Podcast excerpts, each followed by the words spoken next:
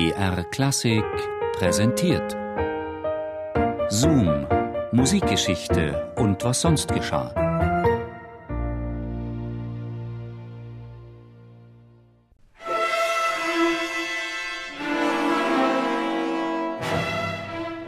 Eine Holzhütte am Waldrand in den Dolomiten.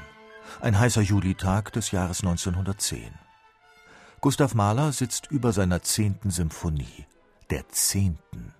Mahler ist abergläubisch. Er fürchtet sich vor dieser Nummer. Beethoven, Bruckner, Dvorak, sie alle haben ihre neunte nicht lange überlebt. Da. Ein undefinierbares Geräusch lässt ihn erschrocken von den Noten aufblicken. In einem Ausbruch plötzlicher Panik springt er vom Stuhl. Etwas fürchterliches Dunkles sei zum Fenster hereingedrungen, so wird er später berichten. Ein Adler mit riesigen Flügeln, der sich auf ihn stürzt.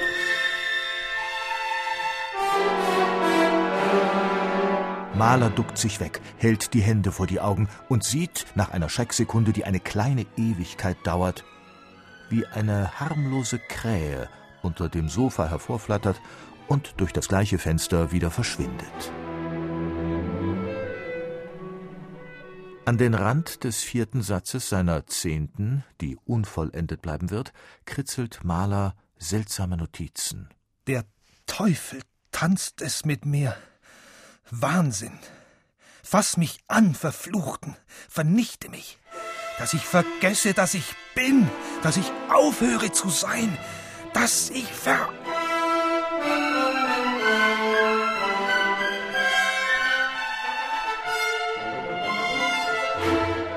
Kurz zuvor hat Mahler einen Brief erhalten, adressiert ausdrücklich an ihn, aber gerichtet an seine Frau Alma. Einen glühenden Liebesbrief. Der junge Architekt Walter Gropius, der später als Gründer des Bauhauses berühmt werden sollte, hat ihn abgeschickt. Ob Gropius den Brief aus Versehen oder absichtlich an den Ehemann seiner Geliebten gesendet hat? Wer weiß. Mahler ist neunzehn Jahre älter als Alma, Schon seit der ersten Begegnung treibt ihn die Befürchtung um, er sei zu alt für sie. Nun versetzt ihn die Rivalität zu dem jungen Architekten in existenzielle Angst um die Frau, die er liebt, auch wenn die Beziehung nur noch platonisch ist. Die Krise spitzt sich zu, als Gropius persönlich bei den Malers in der Sommerfrische auftaucht. Maler stürzt sich in die Arbeit. Der komplette Partiturentwurf zur zehnten Symphonie entsteht, ein rauschhafter Ausbruch der Inspiration am Rand des psychischen Zusammenbruchs.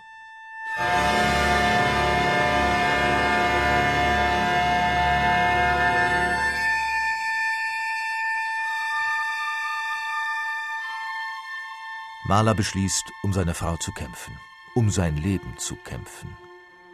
Der Dirigent Bruno Walter empfiehlt einen Nervenarzt, der ihm einmal geholfen hat, der allerdings, gelinde gesagt, umstritten ist. Er heißt Sigmund Freud. Zu allem Unglück weilt der gerade ebenfalls in der Sommerfrische in Holland.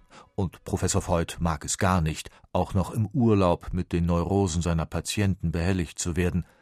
Bei Gustav Mahler allerdings, dem berühmtesten Dirigenten seiner Zeit, macht Freud eine Ausnahme. Mahler jedoch schickt in letzter Minute ein Telegramm und sagt ab.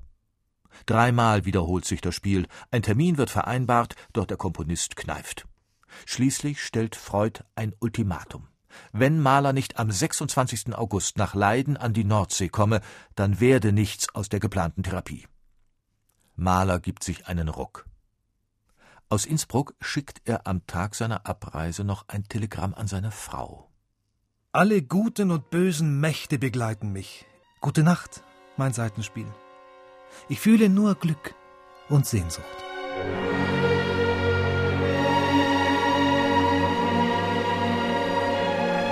Mahler und Freud, beide im Sommeranzug, gehen in lebhaftem Gespräch die Uferpromenade des Nordseestädtchens Leiden auf und ab.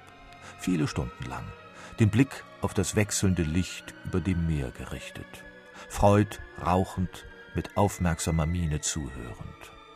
Nur ab und zu lenkt er mit Fragen und Bemerkungen den Strom der Erinnerungen und Assoziationen, die Maler ihm anvertraut. Am gleichen Abend noch steigt Mahler in den Nachtzug, der ihn zurück nach Innsbruck bringt. Im Eisenbahncoupé schreibt er an Alma ein Gedicht. Nachtschatten sind verweht an einem mächt'gen Wort, verstummt der Qualen nie ermattet wühlen. Zusammen floss zu einem einzigen Akkord mein zagend Denken und mein brausend Fühlen.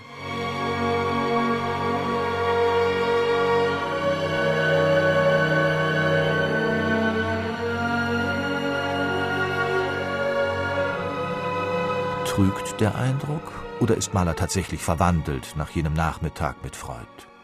Sein Liebesleben kommt wieder in Gang und, fast noch wunderbarer, auf einmal holt er Almas Kompositionen wieder hervor. Kurz vor der Hochzeit hatte er ihr das Komponieren verboten. Nun ruft er am Klavier über ihre Noten sitzend Was habe ich getan? Diese Lieder sind gut. Einfach ausgezeichnet. Gott war ich damals eng. Wie hatte Freud das hinbekommen?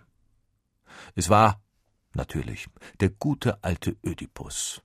Und der Schlüssel lag, wie könnte es anders sein, in Malers Kindheit. Als kleiner Junge, so soll er bei jenem Spaziergang erzählt haben, habe er immer wieder peinigende Szenen zwischen seinem brutalen Vater und der stillen, vergrämten Mutter erlebt. Einmal sei er voller Verzweiflung über die rohe Behandlung der geliebten Mutter ins Freie gelaufen. Dort habe zufällig gerade ein Leierkasten das Lied O du lieber Augustin gespielt. Dieses Erlebnis habe sich ihm unauslöschlich eingeprägt. Auch in Malers Musik gehen oft tief empfundene Verzweiflung und Zerrbilder des Vulgären Hand in Hand.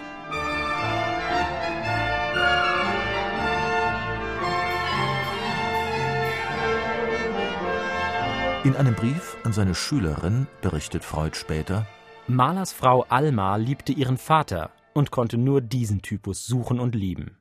Malers Alter, das er so fürchtete, war gerade das, was ihn für seine Frau so anziehend machte. Maler liebte seine Mutter und hat in jeder Frau deren Typus gesucht. In ihren Erinnerungen bestätigt Alma Mahler, dass Freud mit seiner Analyse ins Schwarze getroffen hat. Die letzten Monate, die dem Paar noch bleiben, verlaufen vergleichsweise glücklich. Die Beziehung ist so innig wie seit Jahren nicht mehr. Am 18. Mai 1911 stirbt Gustav Mahler an einer bakteriellen Herzkrankheit. Fünf Tage später schreibt Freud einen Brief an den Nachlassverwalter. Der Komponist war ihm das Honorar schuldig geblieben. Nun fordert Freud, hochachtungsvoll, ergebenst, 300 Kronen für jenen so folgenreichen Analysenachmittag. Alles hat seinen Preis. Auch ein Spaziergang zweier Genies.